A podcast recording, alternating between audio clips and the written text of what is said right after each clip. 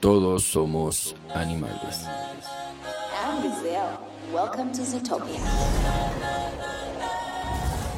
¿Sabías que el 90% de los animales en situación de calle en algún momento de su vida tuvieron una familia humana?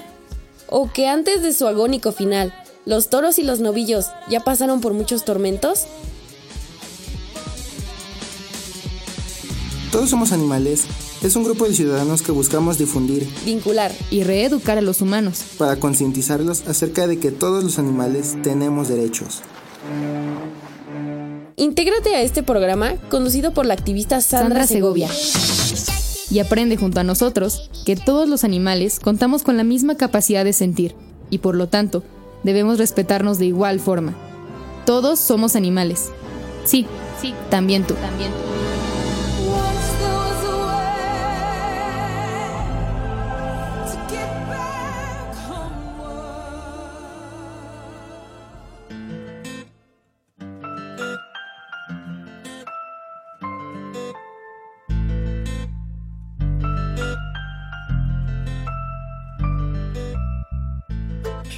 Amigos de Todos Somos Animales por acompañarnos ya en la emisión número 12 de esta segunda temporada aquí a través de Radio Gea. Ya sabe, puede entrar en contacto con nosotros a través de las redes sociales de, Radio Gea, pero también a través de las redes de nuestros amigos de la Ejuteca Radio que desde hace algunas emisiones se han sumado a este proyecto y a quienes también les mandamos un muy fuerte saludo. Y también, desde luego, puede usar las redes sociales de nuestro programa. Todos Somos Animales MX en Facebook o arroba Segovia San en Twitter y en Instagram. Si quiere tiene ganas, ayúdenos usando los hashtags TSA Radio y todos somos animales. Y cuando esté aburrido, escuche nuestros playlists en Spotify. Está el de la temporada 1 y el de la temporada 2. También aprovechamos para saludar a nuestros amigos de Team Loki que nos ayudan con la difusión del podcast. Y ya les hemos venido contando que tienen ellos una rifa el próximo 19 de noviembre, porque la reconocida artista Adriana Velarca les donó un cuadro padrísimo donde pintaron a Loki, que fue el primer rescate que inspira el nombre de esta agrupación en Guadalajara. Este cuadro, que además está bien bonito, tiene un valor de 18 mil pesos.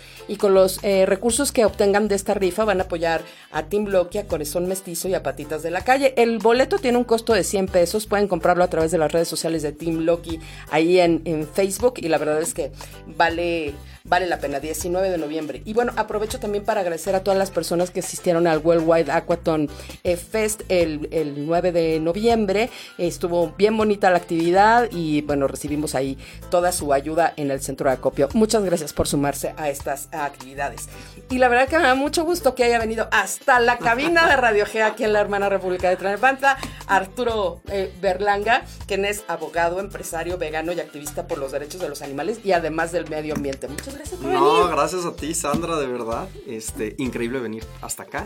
Sí, lo Pero muy grato verte y muy grato estar aquí contigo. Pues qué, persona. qué padre. Oye, cuéntanos, ha habido como a últimas fechas pues como una inquietud por parte de los políticos por meterse en temas de animales, ¿no? Vemos foros por aquí, iniciativas por allá, este, como, como mucho movimiento en este, en este tema.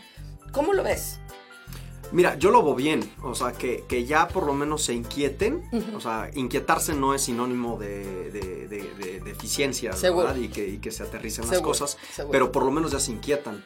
O sea, tú lo sabes, hace 10 años hubiéramos querido No, bueno, nadie nos pelaba, ni te van a ver. ¿qué iba, ¿Quién iba a pensar un foro de derechos de los animales en el Senado de la República? O sea, hace 10 años o 5 años era impensable. impensable realmente, ¿no?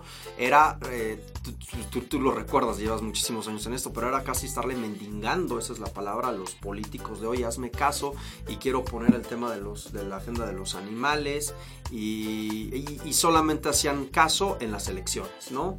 Entonces en las elecciones sí, ya sí te firmo el compromiso, porque como te firman miles de compromisos de todo, ¿no? Sí, este, no va a haber contaminación, este... Oye, y en el 90% de los casos llegaban al poder y no lo cumplían. Y no lo Se les olvidaba la firma. Eh, y, el tema de los animales y, el resto, ah, ¿no? este, parejo.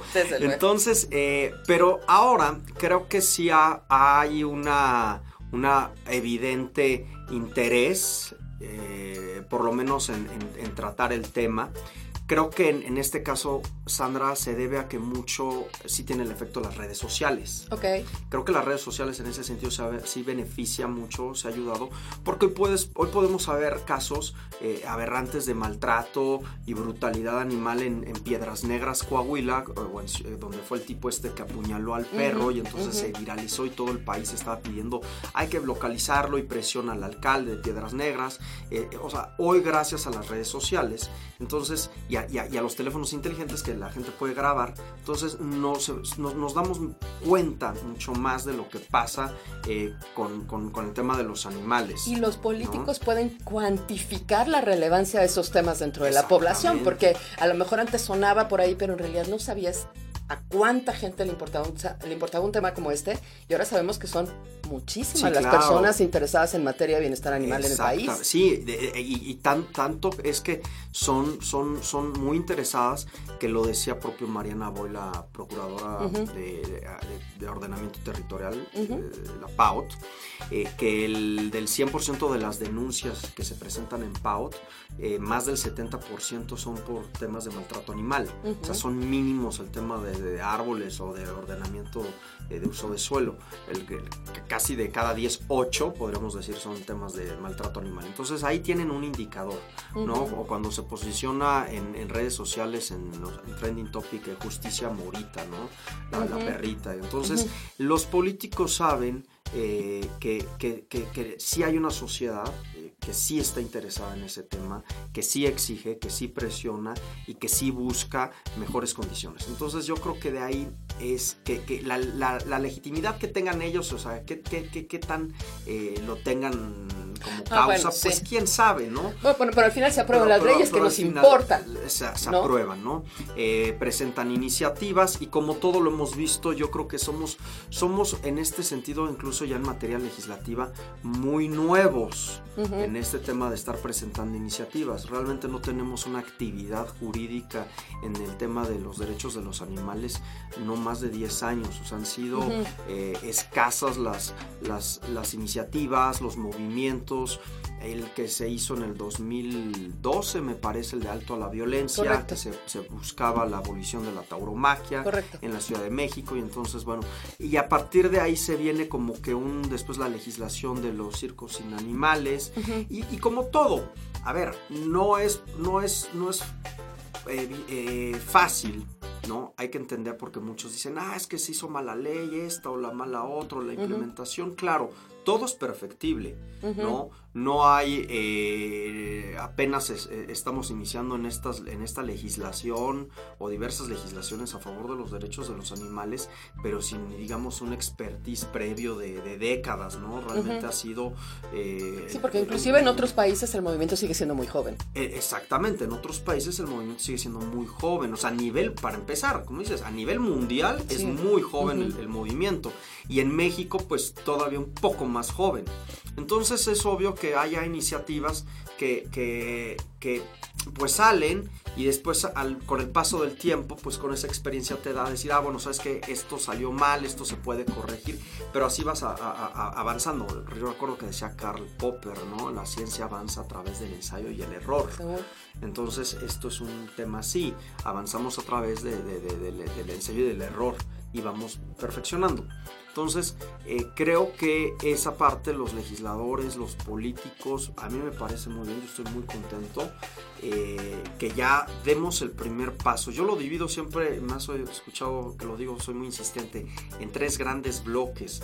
Uno es el tema legislativo, ¿Sí? ¿no? el otro son los temas eh, presupuestarios y el otro es el tema de aplicación.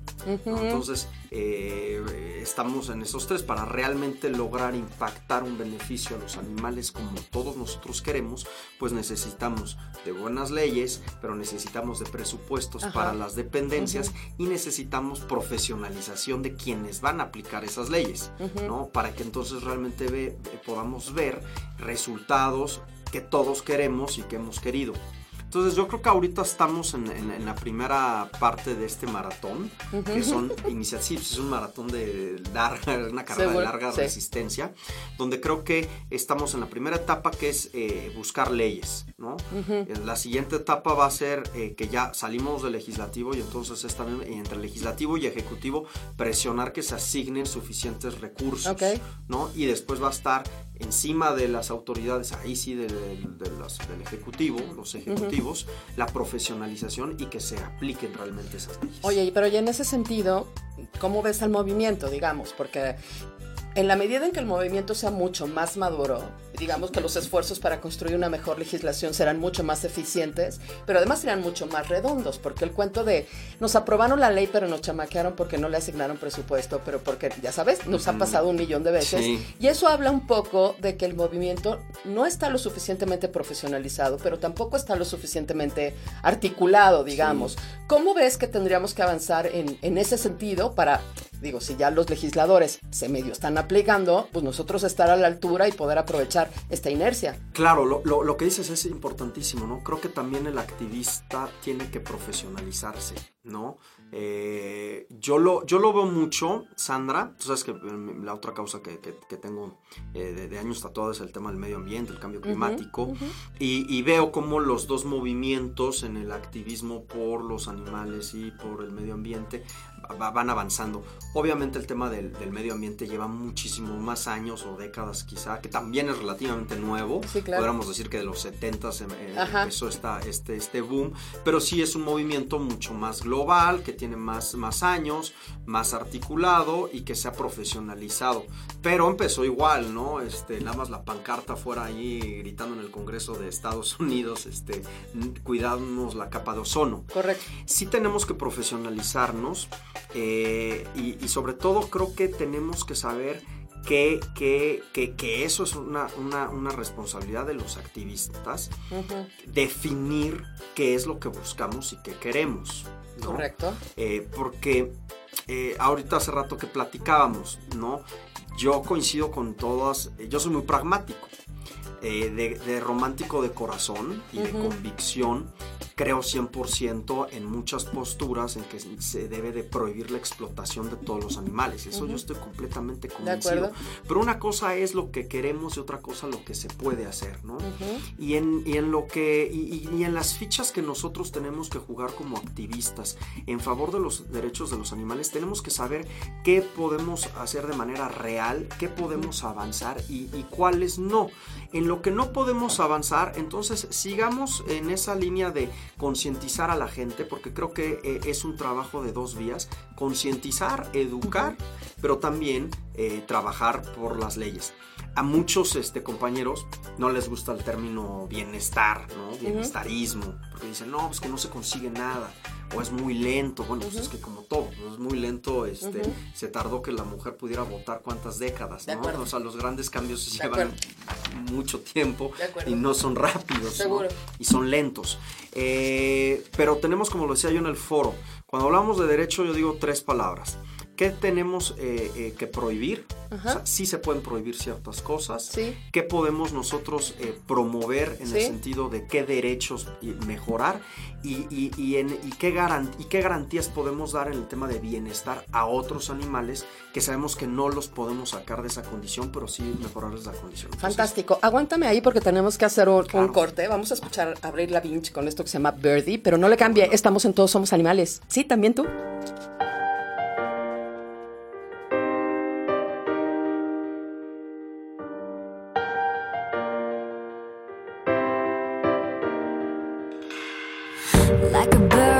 Locked up in a cage called love. He clipped her wings when she was born to fly. He said, A pretty bird, you can't sing, but I'll buy you diamonds and ruby rings like a bird locked up in a cage.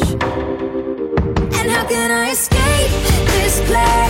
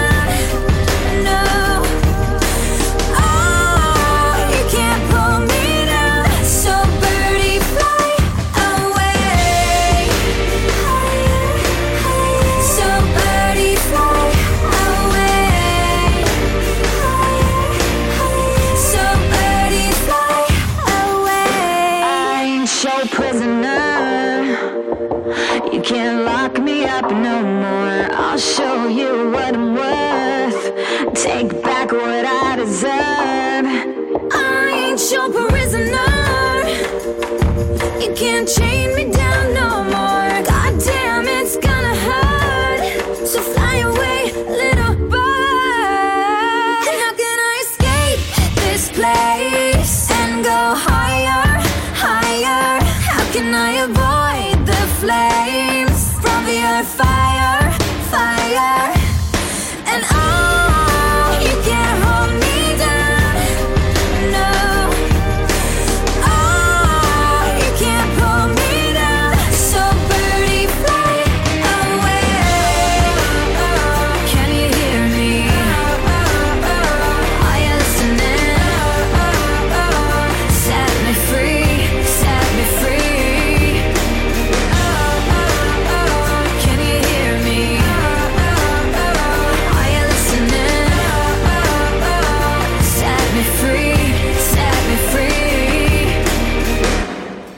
Amigos de Todos Somos Animales eh, por quedarse aquí en el segundo bloque. Nos acompaña Arturo Berlanga, abogado y activista y vegano a favor de los animales. Y nos estabas platicando de todo, todas estas cosas que involucran, eh, digamos, la preparación que un activista debe tener, digamos, para aprovechar la corriente que se está teniendo con, con las autoridades en materia eh, jurídica, pero también un poco para plantearnos cuáles deben ser los, eh, los objetivos alcanzables de las metas sobre las que queremos pelear. Y en ese sentido, yo me quedaba pensando que decíamos hace unos minutos, pues hay que ver hasta dónde se puede, ¿no?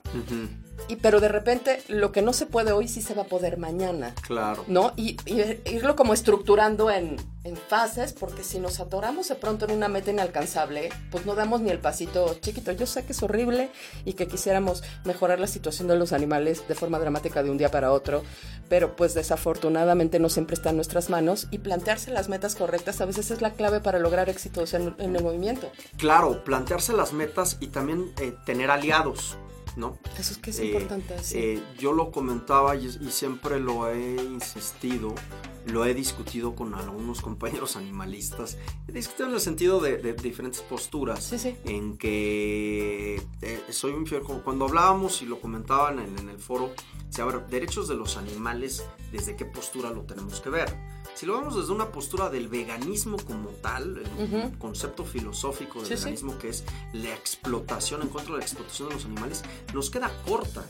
El, el veganismo se quedaría, esa, esa, esa, ese pensamiento filosófico se queda corta porque estamos dejando a lo mejor a los perros, este, animales de, situación uh -huh. de calle, que no son explotados pero están abandonados, y, y también a toda la, la vaquita marina, uh -huh. que nadie la está explotando, bueno, sí, un comercio ilegal o a la guacamaya, uh -huh. pero son, son, son temas diversos, no es como la explotación a lo que realmente se, fue la intención del movimiento de las ideas de Singer, de liberación animal o de Reagan, de la industria, ¿no?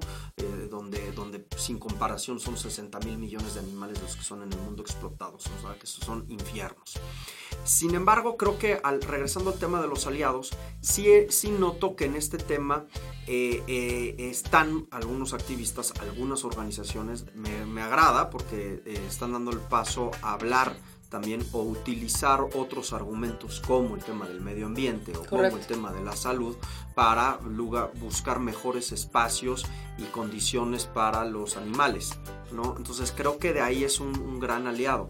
Sí, este tema que dices, se debe de profesionalizar al activismo eh, académicamente en el sentido de, conocimiento y de estudio. Tan, es, tan sirve desde el estar con una pancarta afuera de una... Es tan válido y, muy, muy correcto, pero también necesitamos activistas eh, que, conozcan más el tema de leyes, que se metan a, ese tema legal, activistas que, se indaguen, que, sepan también, ¿sabes qué, eh, Sandra? Voy a sonar eh, muy, muy tecnócrata de profesión, pero hasta el tema económico. Correcto. Lo platicaba yo con, con, con, Fabiola Hernández de Mercy for Animals la otra vez y decíamos, a ver, o sea, comentamos el impacto económico. Cuando nosotros proponemos, ya sea una iniciativa de ley o a una industria, eh, oye, quiero esto, lo que platicábamos hace rato, la, la, frialdad de los números a veces es el primer bloque eh, que, que, nos, nos, nos, enfrentamos, ¿no? Entonces, saber calcular, decir, oye, lo que te estoy proponiendo es como estos impactos económicos puede haber, pero los puedes mitigar o no son tanto. Porque al final, Sandra, la industria, la industria se va a voltear con los políticos y le va a decir, o sea, ¿me vas a cerrar a mí, industria lechera? O sea, ¿me vas a cerrar? Pues cerrarme pues, te ocasiona tantos puntos del Producto Interno Bruto. Pues, cualquier político, no solamente de México, cualquier político de cualquier país se va a escandalizar. Va a decir, uy, no. Eh, o, el argumento que siempre es muy aplastante que, que, te, que, te, responden. Ok, o sea, probamos la, la pesca, ¿no? Que ya no se consume. Bueno, ¿y qué hacemos con, con 200 mil, 250 mil familias que viven de eso? O sea, y entonces es cuando eh, te dan ese contraargumento como activista. Dicen, ok, lo prohíbo. Ahora dime cómo resuelves el problema de estas 250 mil familias que se quedaron sin, sin ingreso. Y es que en definitiva, ya lo dicen nuestros amigos de Fauna Acción, a quienes les mandamos un fuerte saludo que las problemáticas tienen que tener ahora un abordaje interseccional, Porque finalmente el problema que tiene el medio ambiente es el mismo que tenemos los animalistas, pero es el mismo que tiene la pobreza extrema, pero es el mismo, ¿no? Entonces, en la, medida en, que, en la medida en que podamos ver el fenómeno, digamos, desde las diferentes ópticas y demos una solución o identifiquemos las causas o trabajemos un poco en conjunto, digamos que el tema sería mucho más fácil de resolver. Digo, yo no soy experto en pescadores, pero seguramente habrá gente experta en este tipo de temas con los que si trabajáramos en conjunto, ¿no? Podríamos llegar a una solución interesante, importante, que pudiera ayudar al menos a una parte del, tema de la pesca, ¿no? Claro. Que te voy a hacer una cosa, Sandra. Yo, yo, yo desde hace tiempo lo vengo sosteniendo.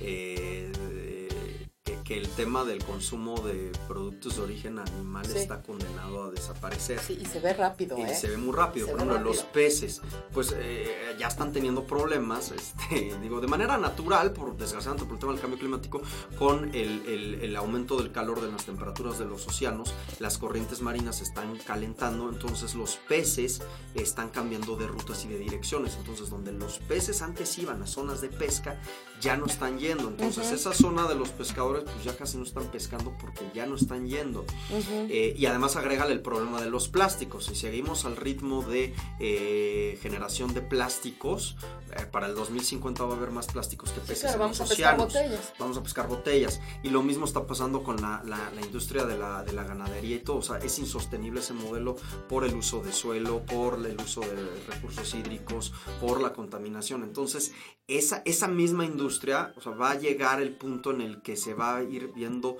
disminuida. Le gusta o no le gusta a nuestros amigos ganaderos. Sorry que no son amigos, son explotadores, pero ¿Sí? y hay uno que otro pariente que, este, pero esa es la realidad que se nos va a imponer. Y, y además, no quitemos de la ecuación el fenómeno, el fenómeno que tiene que ver con el poder de consumo que están ejerciendo las personas. Platicábamos con, con, Pamela Díaz de León de Sello de Gato, a quien le mandamos un saludo, en su programa que tiene sobre mercadotecnia y veganismo, ¿no? De, del fenómeno de las plant-based brands, ¿no? Donde ahorita vemos que pues Lala está clavadísima en el rollo de las leches vegetales y está regresando a los comerciales donde no habla de los beneficios de su marca, sino de los beneficios de tomar leche como tratando de reimpulsar una categoría que tiene números hacia la, baja. Y eso es un fenómeno que no se ha dado ni por autoridades ni nada, sino por las personas ejerciendo su poder de consumo diciendo yo quiero este tipo de alternativa y obligando a las marcas a transformarse más allá de una regulación, ¿eh? Sino porque pues la lana manda y esa también es una parte importante del movimiento, ejercer tu, poder de consumo de forma responsable. exacto, lo que dices es, y, de, hecho, el, origen de todos los problemas, Sandra, es el, el, consumo irresponsable que tenemos como sociedad. O sea, el, el hiperconsumismo que tenemos ese es el origen de todos nuestros problemas. Porque todas estas empresas te van a poner ahí el producto, ¿no? Pero en uno está el que dice, bueno, pues yo estoy consumo y consume productos de aceite de palma. Ah, bueno, entonces, ¿qué produce los productos de aceite de palma? Bueno, pues que los orangutanes se están quedando, están perdiendo su hábitat, eh, se está deforestando la selva, manglares, este, una, una tragedia ambiental, animales sufriendo, bueno, pero es por nuestro consumo. Ah, por tu consumo voraz, que yo siempre digo voraz, y, y de gula, de, carne, entonces lo que estás provocando, más de un infierno a, muchos animales, estás provocando una degradación ambiental tremenda que nos va a cobrar la factura. O sea, al final es autogol, pues. o sea, a usted que come carne, eh, al final es autogol. yo, lo veía y es, demencial, Sandra, cuando, cuando ponen un post, ahora que Greta Thunberg este, está diciendo, eh, y, ah, no, y te ponen fotos de asados y, veía en Estados Unidos que una vegana se quejó porque los vecinos este, hacían ahí fogarse con su carne. Bueno, para molestar a esta persona vegana, hicieron un festival de la carne afuera de su, de su, casa. Y ah, con, con, con, 100 kilos de carne. O sea, es que dices, de verdad, es cuando yo me pregunto, si tienen dos neuronas o no llegaron Pero es que no, es que no vayas más lejos. Mira, yo cuando las personas les explico esto y no me agarran la onda, regreso al ejemplo del cinturón de seguridad. ¿Tú te acuerdas en este país nos pasaron millones de anuncios diciendo lo terriblemente peligroso que era no usar el cinturón de seguridad? Y nadie se ponía el cinturón de seguridad. Y te decían es que si chocas te vas a morir. Y nadie se ponía el cinturón. Vaya, era por nuestro bien, pues. No se trataba de beneficiar ni políticos, ni te costaba dinero, nada. Era ponerte el cinturón de seguridad y nadie te lo ponía. ¿Cuándo se empezaron a poner el cinturón de seguridad? En aquella ocasión que dijeron, Ah, va a haber un policía en cada esquina y al que no traiga el cinturón de seguridad, multón. El miedo a la sanción. Bárbaro, ¿no? Y a partir de entonces, todos nos ponemos el cinturón de seguridad.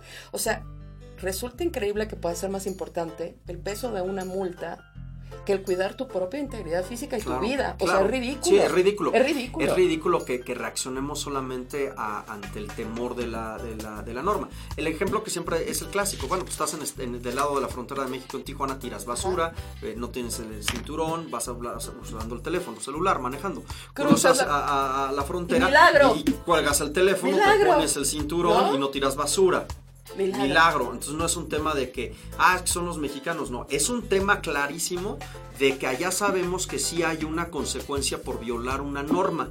Y aquí no hay consecuencias por violar una norma. Lo que hablabas de la tercera parte de la ecuación, que tiene que ver con la aplicación de las leyes, ¿no? La, aplicación de las leyes. Sí, porque sin eso, pues estamos muy amolados. Oigan, tenemos que hacer un segundo corte. Vamos a escuchar esto que se llama Cats in the Cradle con Harry Chapin, pero no le cambien, estamos con Arturo Berlanga en Todos Somos Animales. ¿Sí? ¿También tú?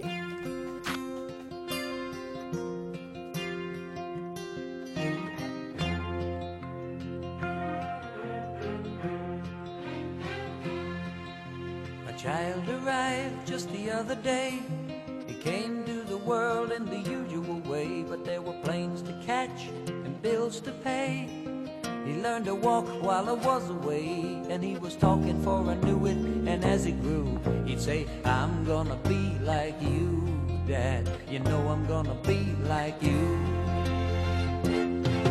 And the cat's in the cradle and the silver spoon, little boy don't know when, but we'll get together then. You know we'll have a good time then.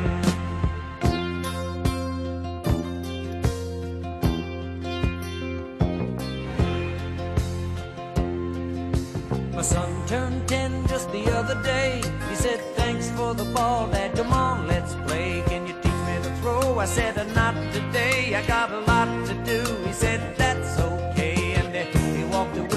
smile, never dimmed, said, I'm gonna be like him, yeah, you know I'm gonna be like him. And the cat's in the cradle and the silver spoon, little boy blue and the man on the moon. When you're coming home, Dad, I don't know.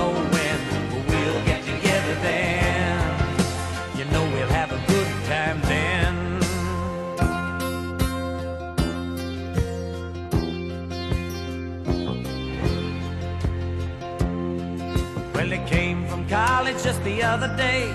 So much like a man, I just had to say, Son, I'm proud of you.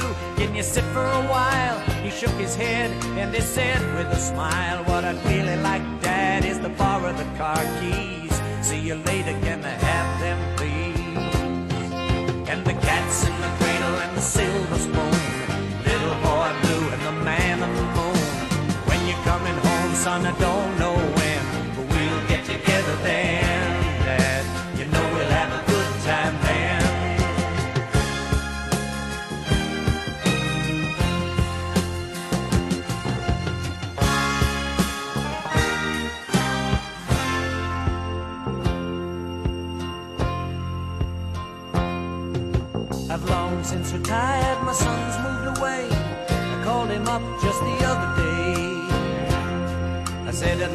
see you if you don't mind. He said, I'd love to, Dad, if I can find the time. You see, my new job's a hassle and the kids are the flu. But it's sure nice talking to you, Dad. It's been sure nice talking to you. And as I hung up the phone, it occurred to me he'd grown up just like me. My boy was just like me. Silver spoon. Little boy blue and the man on the moon. When you're coming home, son, I don't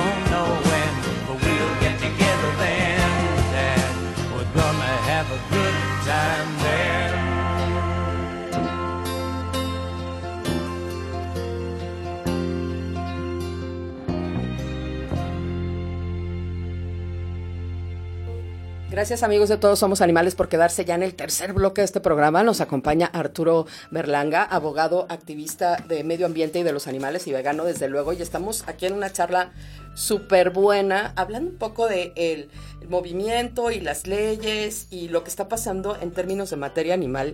Y decíamos un poco que es indispensable que el movimiento se profesionalice, ¿no? Este, para, para los este, humildes activistas como yo que estudiamos publicidad, de repente hay cosas que son muy complicadas, como la materia jurídica, que además es bastante enredadita. Pero digamos que tú que le sabes a eso, ¿qué nos recomiendas, digamos, a los que no somos muy duchos? ¿Cu- ¿Cuáles serían las lecturas básicas que tenemos que hacer en materia de animales? ¿no? Las leyes que tendríamos que conocer o las que tenemos que traer en la bolsa o a las que les tenemos que echar un ojo o pedirle a alguien que nos explique para poder medio entrarle al tema de, en materia jurídica. Mira, es, es, una, es una buena pregunta, ¿no? Eh, porque evidentemente, como dices, eh, muchos de, de- de activistas, bueno, no tienen una formación jurídica, No. entonces dices, bueno, ¿y No. ¿por, por dónde empiezo, no? Y, y entonces entra esa frustración de, bueno, pues quiero exigir derechos para los animales, pero y- y me piden una ley, una propuesta, ¿y qué hago, no? Es muy complicado, pero creo que hay que ser autodidactas. Sí. O sea, yo no soy eh, biólogo marino, no Correcto. soy eh, químico, pero el ser autodidacta y el estudiar lo que quieres, bueno, pues entonces puedes entender, ah, bueno, no, no estudié química, pero sí entiendo que son los hidrofluorocarbonos, eh, que, que es el bromuro de metilo, que, que, que- que condiciones. Es estudiar y estudiar y estudiar esto, voy, ¿no? Creo que eh, las leyes ahí están, leer las leyes, leer la legislación y, y simplemente sí tratar de buscar, ¿no? Creo que apenas está empezando a haber también abogados en este en, en el, Sí, el está punto del bueno. Hace 10, 15 años no había ni un abogado No, que que es, una materia en la que habría que especializarse. Y aquí les Claro. un llamado a la, a la barra de abogados con quienes alguna vez platicamos y nos dijeron, pues nosotros no les podemos, de- podemos dar asesoría jurídica porque aquí nadie sabe de animales, pues ya es hora que se apliquen porque Que esa es aquí una, necesitamos que te ayuda una cosa, también. Sandra. No, no coincido mucho esa parte porque no, no necesariamente necesitas saber de animales. Tienes que tener los mínimos criterios y estudios de conocimiento jurídico para poder entender la causa. Pues yo que te digo, eso nos Este, contestaron. eh, porque te voy a decir una cosa. Cuando fue la ley de bienestar animal que retiraron y que parece la que la quieren volver a, presentar. Santo O sea, cualquier abogado, sin que, que fuera activista por los derechos de los animales, al leer esa ley, en, dos segundos se daba cuenta que tenía una serie de vacíos legales y que no es normal que el, el 40% de la ley estuviera remitiendo las normas oficiales mexicanas y demás disposiciones legales vigentes. ¿Cuáles? ¿Quién sabe? O sea, tenía una pésima técnica legislativa esa iniciativa de ley. Entonces, hay cosas que creo, discrepo, no es necesario veterinario que digan, ah, bueno, tienes que saber de animales. No, no, o sea, tienes que tener el conocimiento y la visión de información en tu estructura mental como un abogado, ¿sí? Para entenderle. Porque entonces podríamos caer en ese reduccionismo que se me hace eh, un poco ilógico. Uh bueno, yo soy abogado fiscalista, pero no voy a opinar de temas de derecho familiar porque pues este no, no, me, no me toca. No, bueno, evidentemente es como la profesión de los médicos, está el cardiólogo, el urólogo y el abogado tampoco sabe todo, penal, civil, laboral, fiscal, energético, aeronáutico. Pero si te sube la presión, cualquiera te puede ayudar. Yo recuerdo lo que decía este, el profesor Juan Velázquez, decía, bueno, lo que tiene que aprender en la universidad es saber dónde encontrar el fundamento jurídico y los artículos. o sea, no, no memorizarte un código o una ley ni saber todas las ramas del derecho, pero sí con tu formación, para eso te enseñan teoría del derecho, sí poder entender este y saber qué es lo que, que, cuando una ley está bien y cuando una ley está mal. Pero por ejemplo, en el caso de los activistas, ¿qué sugieres? Conocer al menos tu ley de protección a los animales local, que ya las 32 entidades federativas tienen al menos una, ¿no? Entonces, conocer como tu ley local y de qué se trata más o menos. Algunas normatividades este federales, ¿no? La 042, la 033, sí, ¿no? que tampoco son tantas. No son tantas. Y también te voy a decir otra cosa, Sandra. Creo que eh, eh, ahí sí, y conozco muchos eh, activistas que se quejan del proceso de, de, la ley de maltrato a nivel de denuncia, pero nunca han vivido el denunciar. Correcto. O sea, creo que también esa parte es importante porque, y literal, yo les he preguntado, bueno, pero tú ya fuiste al Ministerio Público, levantaste la... No fue por Facebook, ¿no? O ya fuiste a Profepa y, activaste eso, aunque a lo mejor no sepas, pero hazlo, ¿no? No, no lo he hecho. Entonces creo que ese también sí es error y falla de los activistas, el que no activen esos mecanismos legales, porque eso al final de cuentas también te va enseñando, ¿no? Regreso a lo mismo. Había un profesor en la, escuela de Derecho que decía, eh, aquí se les enseña cómo y dónde aprender el derecho en la universidad. claro. ¿Dónde lo vas a aprender? Afuera, litigando. Pues esto es una esto es una analogía a lo que estoy diciendo. De acuerdo. O sea, ¿cómo vas a pretender tú defender a los animales? Bueno, pues presenta una denuncia en el Ministerio Público, vive esa experiencia, porque solamente así te vas a dar cuenta de que, ok, está la ley, pero otra cosa es la realidad en denuncia, párate en el Ministerio Público y cómo te trata el MP y te va a decir, no, no hay veterinario legista. Este, no, no, cuando bien te va, porque digo, sería un detallazo. al juzgado cívico sería un detallazo también de la autoridad de repente que te pudiera canalizar al sitio adecuado, porque dado que nuestras leyes están fragmentadas, pero también las instituciones tienen responsabilidades limitadas, ¿no? O sea, si le pegó el perro es una autoridad, pero si lo mató es otra autoridad, pero si está dentro de una casa es otra autoridad, pero si está en la calle es otra autoridad, ¿no? Entonces es un es atínele a la autoridad. O después ah, te dice, no, pues yo no soy competente eh, para esto. Entonces te recibe la queja, pero te dice, no, yo no soy. No, pero te dice, yo no soy. Pero sería un detalle eso que te dijera, es yo no soy, es tal. No, porque dicen, yo no soy. Entonces el denunciante que a veces es un activista que medio ya se la sabe, pero a veces es un ciudadano común y silvestre que quiere hacer su deber ciudadano, ¿no? Y entonces se siente en el más absoluto de los desamparos y marca, yo, bueno, a mí me habla gente muy seguido diciéndome, he marcado 16 números telefónicos, todo el mundo me dice que no, no sé si me están mintiendo, no sé si es en serio, ya no sé a quién más le, hablo, ¿no? Y el animal sigue pasándola muy mal mientras la gente solo me va diciendo, no, no, no, no, no. Y de pronto el, poder hacer más expeditos los, los, mecanismos de denuncia o más sencillos o que si llamas a un número te dijeran, aquí no es, pero déjame lo transfiero. Te transfieren a...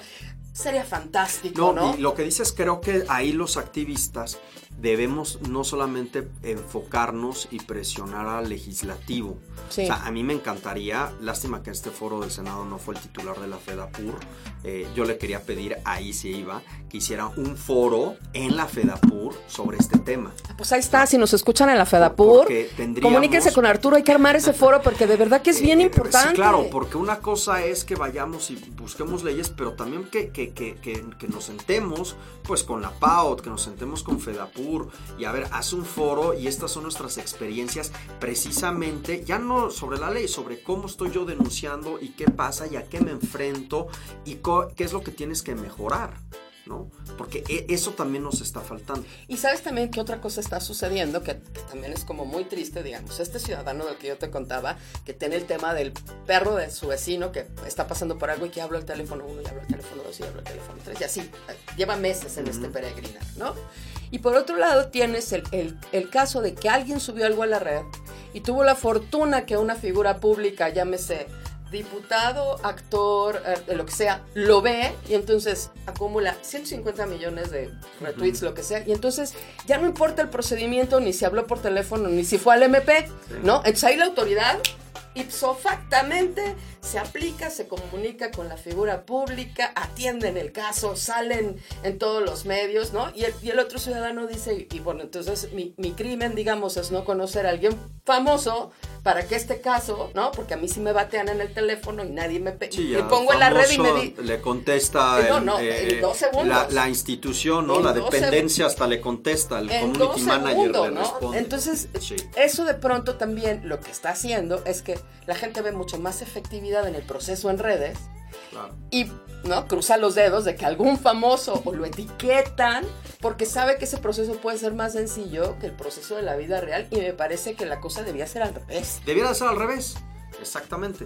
Eh, justamente ahora lo, me, comentaban un caso, quiero ir en Santa Fe, que tienen este lugar Wildlife Santa Fe, que lo desconozco, Que, que, tienen ahí especies, eh, al parecer un maltrato, ¿no? Y veía que grabaron un video, que lo subieron en Facebook y de malas condiciones, bueno yo decía, bueno, hay que contactar a la muchacha que hizo esta, este video y denunciarlo en la Profepa, ¿no? Bueno, sabemos que a lo mejor una sola persona denunciando a la Profepa y, quejándose, pues la Profepa seguramente Ah, ah, ah, tienen menos recursos, porque ahora también nos estamos enfrentando a eso.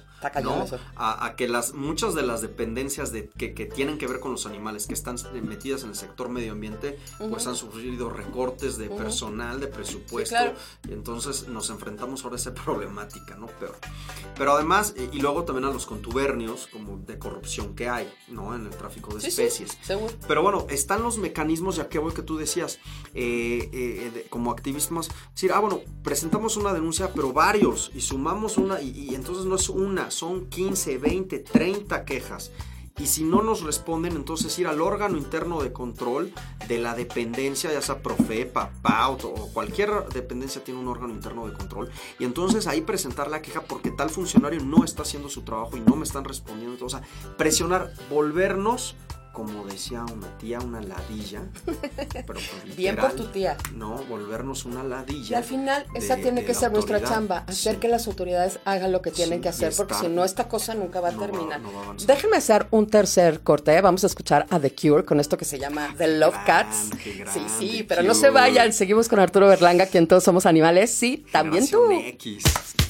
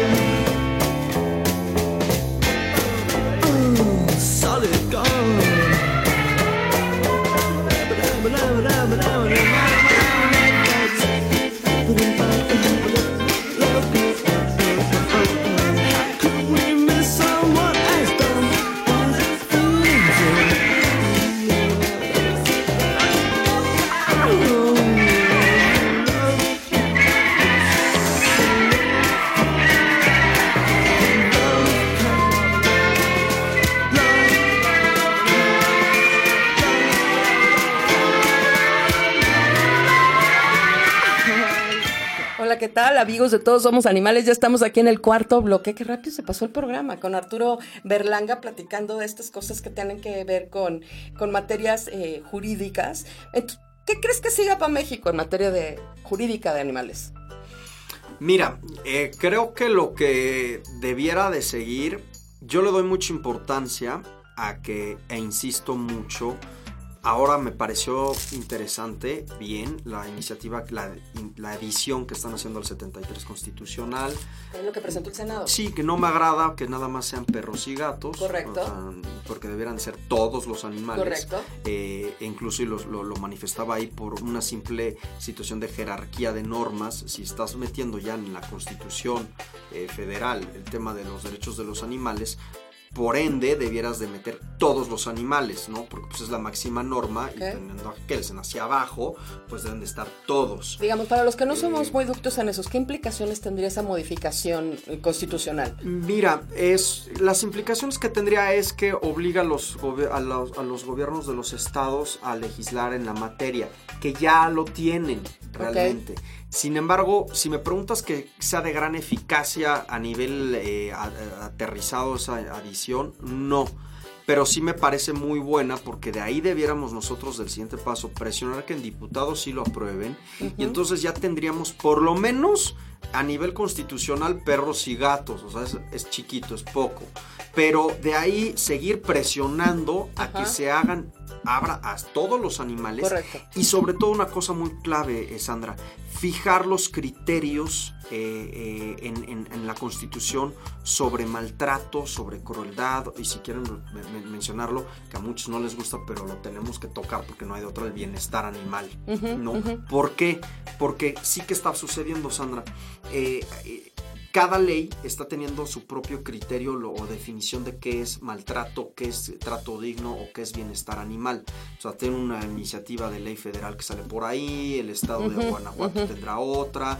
no hay criterios uniformes. Como esta ley, que de lo que yo criticaba, la ley de bienestar animal que la retiraron, pues eh, eh, contradecía, iba eh, en contra de las definiciones de la Ley General de Sanidad Animal, de la Ley General de Vida Silvestre, y entonces estamos haciendo un Frankenstein jurídico, como tú me lo dijiste. O sea, estamos avanzando, sí, en muchas legislaciones locales, pero también ver qué, qué, qué se debe de descentralizar, que sí debe de ser sobre leyes federales y que sí debes de dejar en las entidades de los estados regular. Porque si no, vamos a seguir avanzando y vamos a tener un Frankenstein jurídico. No, porque además resulta increíble. Con mil conceptos de, de, maltrato y tortura y crueldad. De acuerdo, yo, porque de verdad resulta increíble que si el animalito camina ¿no? y cruza una frontera estatal, entonces gana unas cosas y pierde, otras, ¿no? Solo por el hecho de que pasó una rayita allá, porque no hay un criterio este homogéneo, al menos de las cosas más básicas. Sí, no, no, no, hablemos. Entonces esta, esta adición en la Constitución debiera de eh, hacerse, no puedes establecer todo en eso, pero se puede hacer una ley reglamentaria de esa adición en el artículo constitucional y poner el mínimo básico de criterios que sean estandarizados a nivel nacional en las 32 entidades y que a, partir de ahí cualquier legislación local o federal que hagan eh, subsecuentes debieran tomar esos criterios de la constitución. Así es como, aquí sí lo voy a hablar muy calceniano, debiera de ser. O sea, no hay de otra, así debiera de ser. ¿No? Entonces, creo que esa es una, una de las cosas que tenemos nosotros que, empujar. Eh, y hacer más labor en esa parte, tanto en el legislativo, pero también en los ejecutivos, ¿no? Creo, Sandra, que ahorita nos vamos a enfrentar eh, todos a, recortes presupuestales y creo que tenemos que empezar a empujar también y exigir presupuestos porque de nada nos van a servir dependencias como ahora con la nueva iniciativa que está en el Congreso de la Ciudad de México que me parece muy buena. La de Leti Varela. Ajá, la de Leti Varela. Realmente me, estoy contento, se me hace una muy buena iniciativa. Pero si esa iniciativa no va acompañada el día de mañana eh, a Gatán con recursos, y, profesionalización, pues nos vamos a sacar con una ley de Finlandia, pero con, el mismo problema del tercer mundo, con maltrato animal y que no pasa nada, y va a ser muy frustrante para nosotros. Entonces, en paralelo debemos ahorita también señalar hacia, hacia, hacia la parte de presupuestos y dependencias y exigir. Es muy importante eso.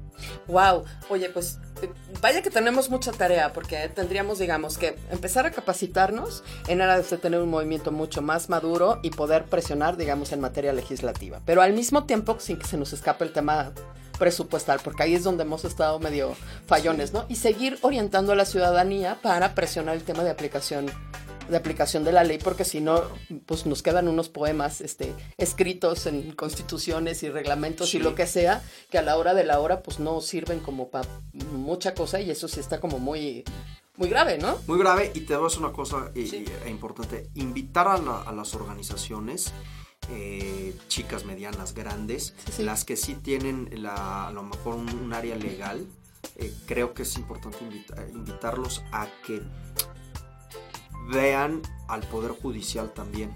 Sí, correcto. Yo lo comentaba en otro foro hace unos meses cuando me preguntaron sobre la tauromaquia en la Ciudad de México. Dije, a ver, eh, perdón, pero sí la tienen muy fácil. O sea, no, no se vayan por el tema de que la prohibición en una ley.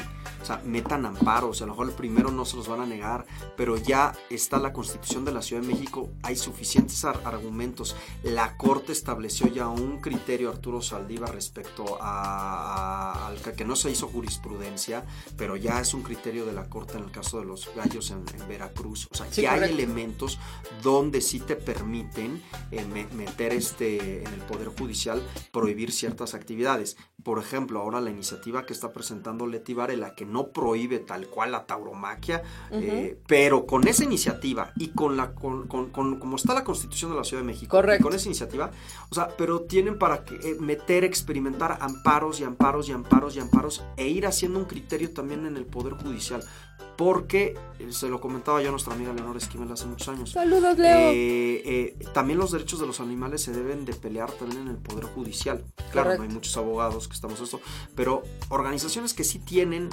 un área legal que, que, lo empujen y que lo empujen esa vía.